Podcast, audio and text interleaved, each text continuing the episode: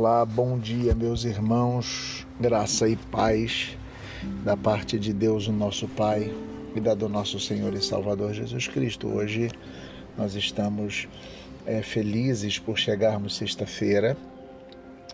Estamos comemorando hoje o Dia dos Namorados. Olha só que coisa legal né, que esse dia seja muito bom para você, para cada casal, para cada família, que as nossas relações se estabeleçam pelo amor. Eu trago aqui Apocalipse 21, tá? Queria relembrar vocês e não vou ler o texto, mas em Apocalipse capítulo 21, do versículo 9 até o capítulo 22, versículo 5, descreve a cidade, a Nova Jerusalém.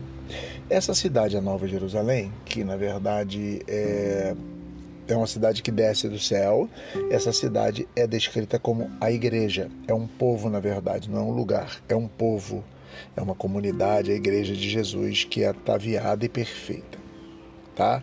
Então eu queria que você pensasse comigo em algumas qualidades dessa cidade e leia o texto, se possível, para você poder ponderar comigo e pensar na sua vida, na sua relação conjugal e pensar sobre as escolhas que você tem feito que eu tenho feito sobre as nossas vidas e sobre os nossos sonhos, etc. Tá? Primeiro, aquela cidade era um quadrado, que na época era um modelo de perfeição, né? simetria, ou seja, as medidas são iguais de todos os lados quadrado, segundo o esquema da época, é um modelo de perfeição.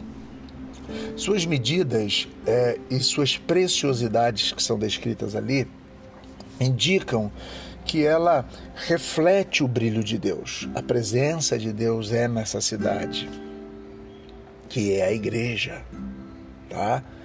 Então, nessa cidade não há necessidade de nenhum templo, nem outro tipo qualquer de intermediário entre Deus e a humanidade não existem interpostos, não existem barreiras.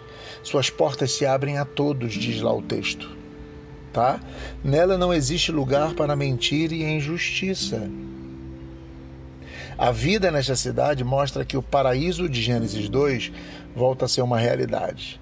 Os seres humanos, é, é, digamos assim, vivem em total comunhão com Deus e a sua esperança maior é é, digamos, é o, o que alimenta essas comunidades, o que alimenta esses homens é a esperança da fidelidade de Deus, que é certa com eles.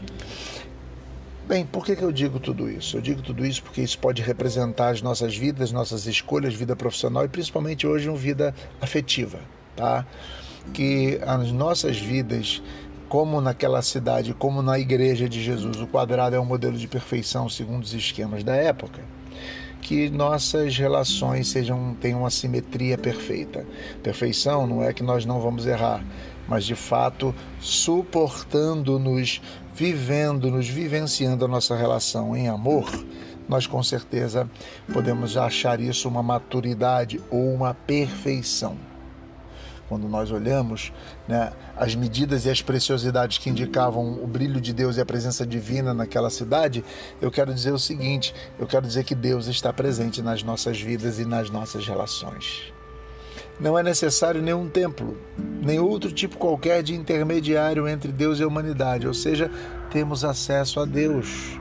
Não temos por que ter medo de Deus, precisamos de fato superar o medo e vivenciar o amor de uma relação que Deus de fato está entregue. Nós não precisamos de templo, nós somos o templo, nós somos a comunidade. Lá, as portas da cidade se abrem a todos, que nós possamos também estar abertos a todos os seres humanos e ao nosso semelhante. Lá nessa cidade não existe lugar para injustiça, para mentira, que na nossa vida não exista lugar para injustiça e para mentira o paraíso perdido lá é resgatado, que nós resgatemos o paraíso na terra, que vivamos para a glória de Deus e que possamos experimentar de fato graças e bondades e que sejamos graciosos e bondosos com todos ao nosso redor, assim restaurando aquilo que Deus quer. Deus abençoe você, deixo essa palavra para você. Deus abençoe seu casamento, Deus abençoe sua relação e que cada vez mais possamos estar firmes na presença de Deus. Um beijo no seu coração e até amanhã, se Deus quiser.